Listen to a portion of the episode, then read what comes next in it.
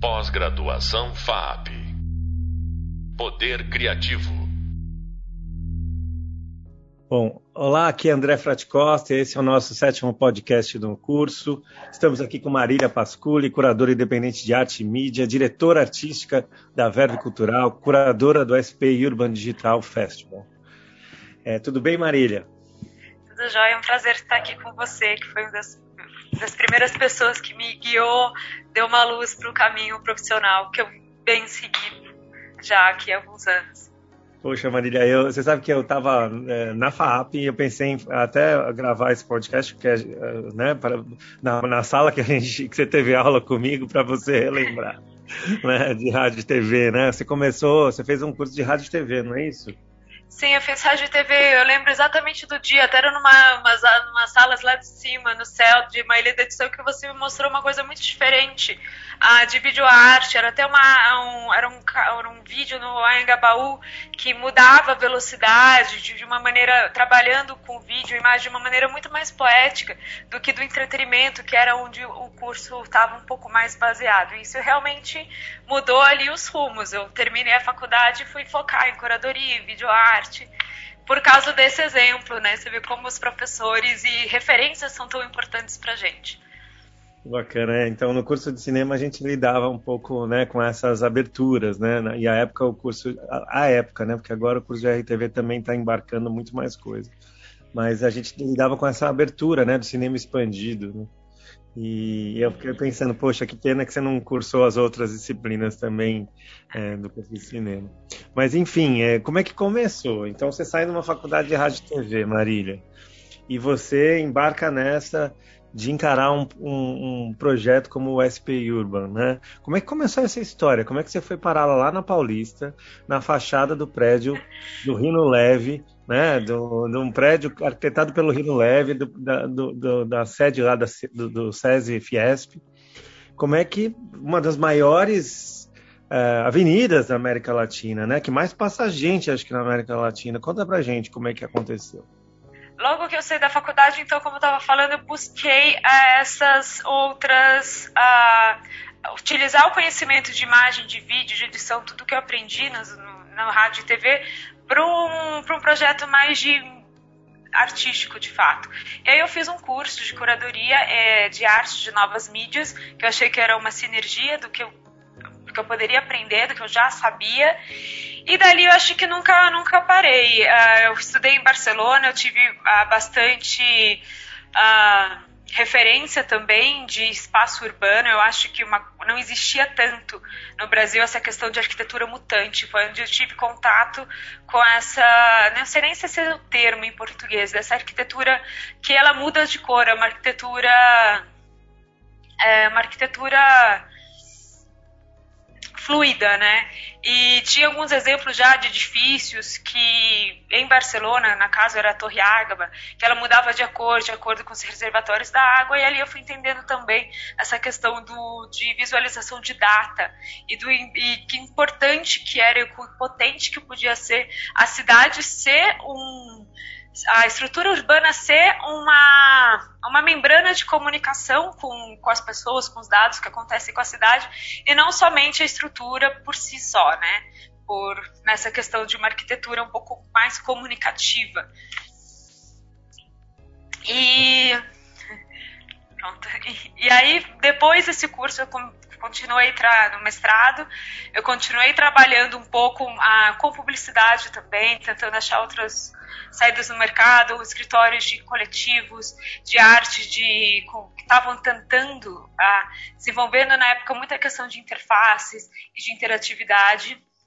E depois, ah, também te dei um, fiz um outro curso de curadoria, onde eu conheci a Susa Pop, que eu falo que é uma das minhas fadas madrinhas, que tem um trabalho ah, na Alemanha muito focado de arte de arte pública com tecnologia.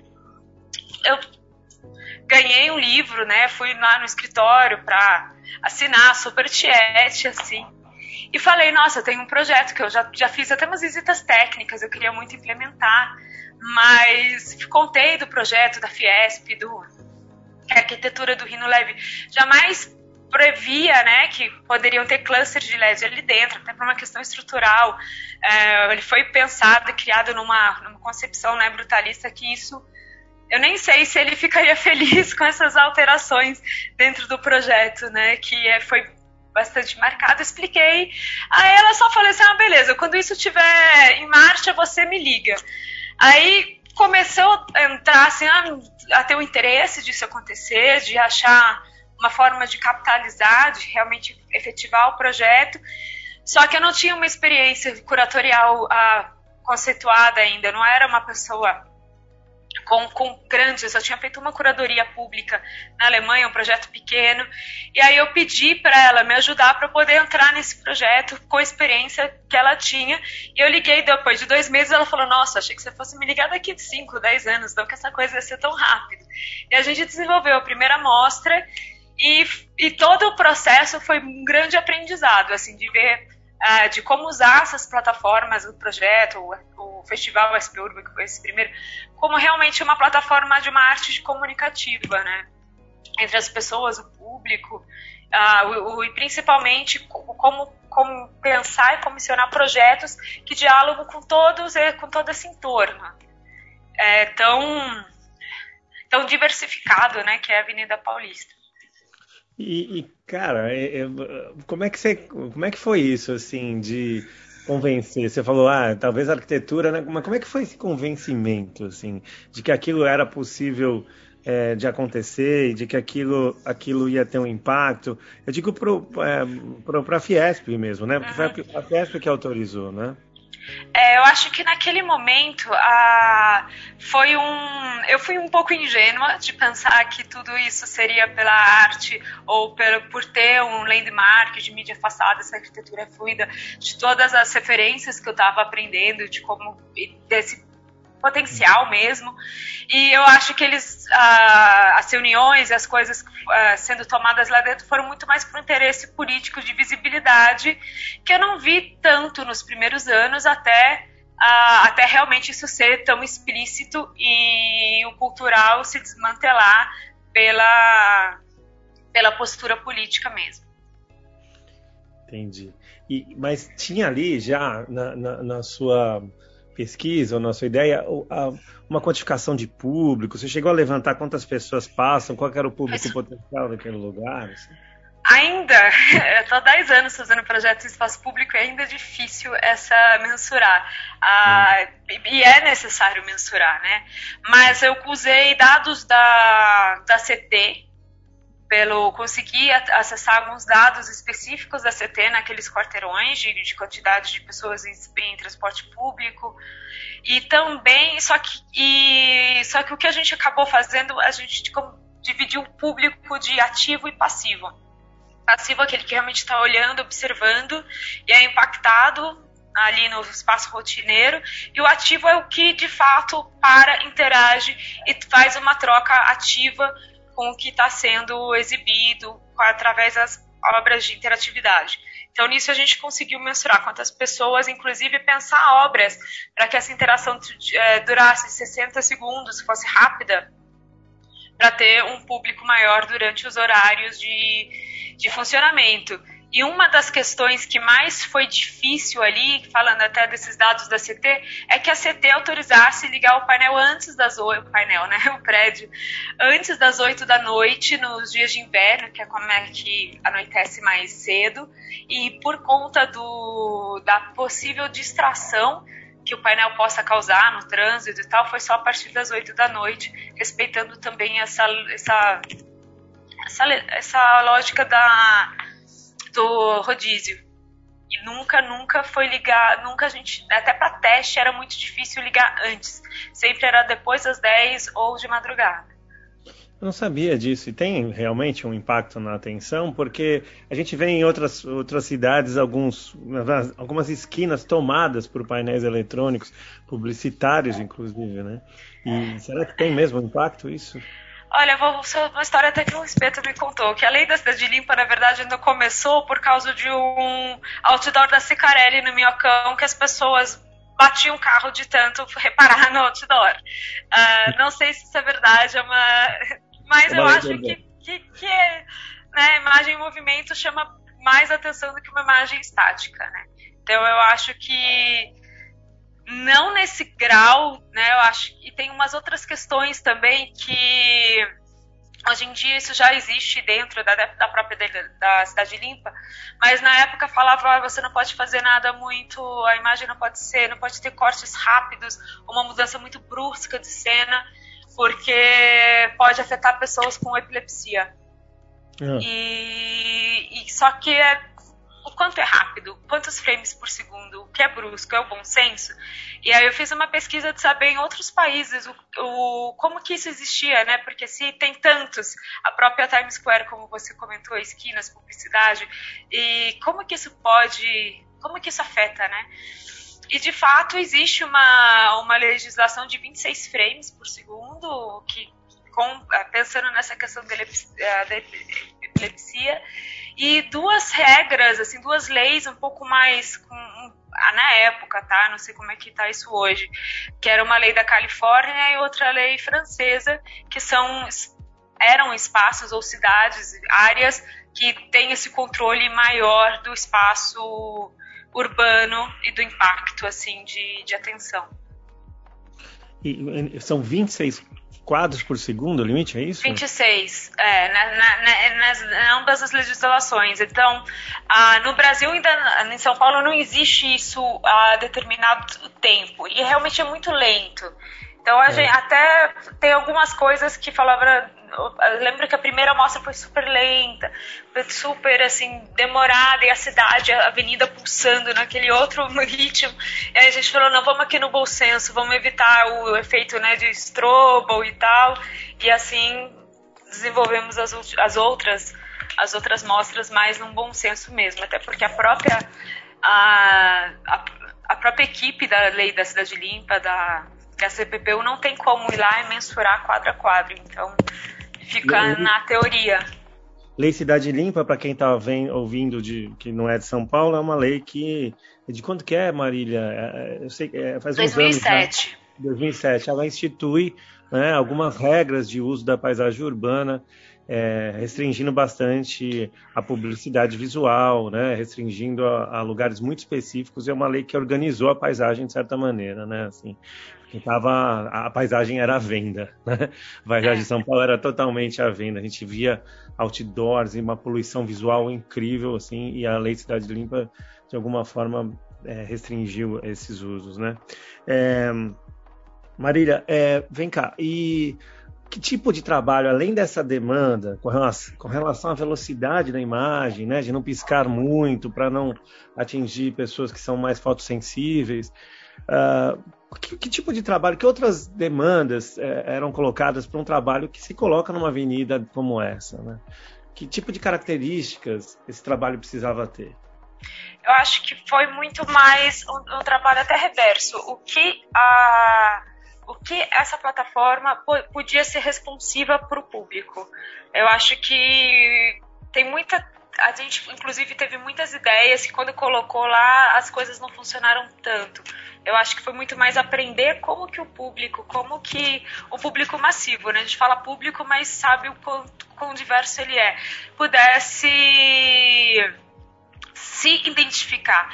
Então eu acho que o trabalho mais, mais interessante foi de realmente abrir interfaces e abrir formas da, dessa plataforma ser uma cocriação do público dentro das, de algumas limitações. Logo no primeiro ano também teve um trabalho ah, que relacionava São Paulo com a cidade da Garoa e a gente disponibilizava, era um trabalho Dancing in the do coletivo alemão Pfaffenderhai, que eles usavam guarda-chuvas brancos iluminados e, e a gente distribuiu distribuía vários guarda-chuvas para as pessoas ali e conforme elas movimentavam os guarda-chuvas, acionava trovões a, e realmente fazia a chuva de pixels acontecer ali na fachada.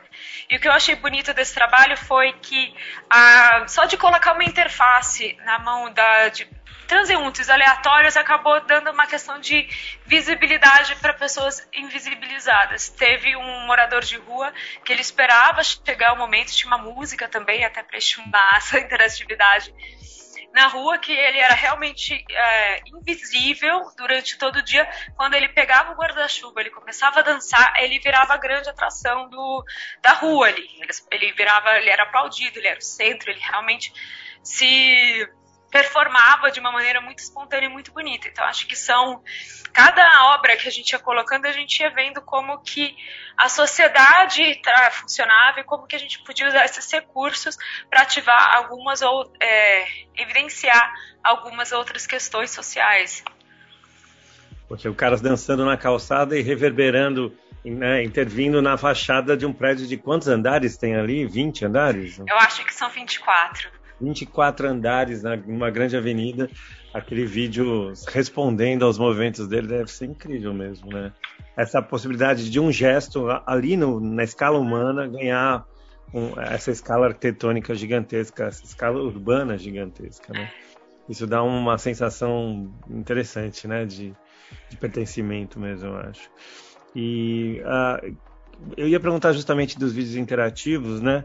Uh, porque é, que outras interfaces, que outras possibilidades que tem isso, né? Assim, de, é, é, acho que o Espeto chegou a fazer alguma lá, não fez? Interativa, não? Fez, ele fez uma que chamava Desenhar, com é. arte de desenhar no ar. Ah, acho que foi em 2014 e foi e foi bem no começo assim da do Leap Motion que é esse sensor uh, pequenininho, um sensorzinho que capta o movimento das pontas dos dedos e das mãos, uh, que você uh, pelo movimento no ar. Eu lembro que a referência na época, em 2014, era muito um filme do Tom Cruise, Minority Report, que era que essa interação no ar de sensores assim, era tão exatos, ainda era bem futurístico, né? Tipo, na, nessa época, 2013, 2014, o máximo que tinha, assim, de sensor ainda disponível, ou que as, era ainda o Kinect, que tinha bastante interferência, bastante falha. E aí, com esses, e mapeando realmente os dedos e as mãos, a, a, o United Videos, o espeto, desenvolveu isso que você podia desenhar no prédio. Então, era um, cada dedo era uma cor, então ele era bem orgânico, assim. E com um simples movimento da mão, você pintava, descoloria e mudava, né, todo, todo o aspecto cromático do edifício. Marília, você citou aí, num, algum momentos atrás aí, uma crise aí no, na, na sua, na, no seu projeto, né? Que você disse que uh, você achava que a, a, a, funcionalidade, a missão ali do trabalho era um era ser um, um, enfim, um espaço de cultura, um espaço virtual e real de cultura, onde talvez a virtualidade cruze, né, encaixe, é, se sobreponha ao espaço físico. É, e aí você uh, teve um, uma surpresa de um uso político, né? Como é que foi essa crise, assim? Você pode... É, vou te falar que eu fui pega de surpresa, porque já tinha várias... É, tive muita liberdade curatorial mesmo, eu acho que nunca teve uma proposta Uh, inclusive algumas mais críticas de, de, que o pessoal dava opinião sobre o transporte público, sobre lazer, segurança em São Paulo, com com cartão né, de transporte público, enfim, isso era mapeado. Então tinha uma, teve já alguns trabalhos mais políticos ou politizados, mas não assim tão tão tão explícito. Eu lembro que eu estava numa viagem de trabalho, alguma coisa, eu recebi uma mensagem da minha mãe, é, com, filmando a televisão, falando que o meu edifício estava na televisão. Eu falei, nossa, como assim? O que aconteceu? Manifestação. E aí eu vejo aquela imagem, minha mãe achando, ai, que bonito, né? Tipo, tão, tão filmando de helicóptero. E na verdade era uma cena de terror, assim, porque uh, todo um trabalho de dois anos e todo um trabalho também junto, de, educando a lei da cidade limpa e tentando achar flexibilidade para manifestações de, de, em escala mesmo arquitetônica, acabou no momento que teve uma propaganda política com escrito impeachment, que realmente vai contra toda a lei de, de né, da própria lei da cidade limpa, que é propaganda política ou ideológica, e eu lembro que esse projeto chegou, essa intervenção teve até, foram 3 milhões em multa. Paralisou vários projetos, e não só paralisou vários projetos, como muitas pessoas, como esse projeto não só, essa intervenção não só acabou com os projetos culturais que já estavam encaminhados, como vetou que vários artistas de opiniões políticas tivessem interesse de participar novamente do, da, da plataforma. Maravilha. Maravilha, Marília. Muito obrigado por enquanto. A gente volta com a Marília no próximo podcast, continuando essa conversa. A gente estava aqui com a Marília Pasculi, curadora de arte urbana. Então, aguardem o próximo podcast que a gente retoma uh, esse papo. O levantamento dos principais conceitos abordados na nossa conversa você vai encontrar no nosso e-book, na quarta parte do nosso e-book. Tá bom? Até já. Pós-graduação FAP Poder Criativo.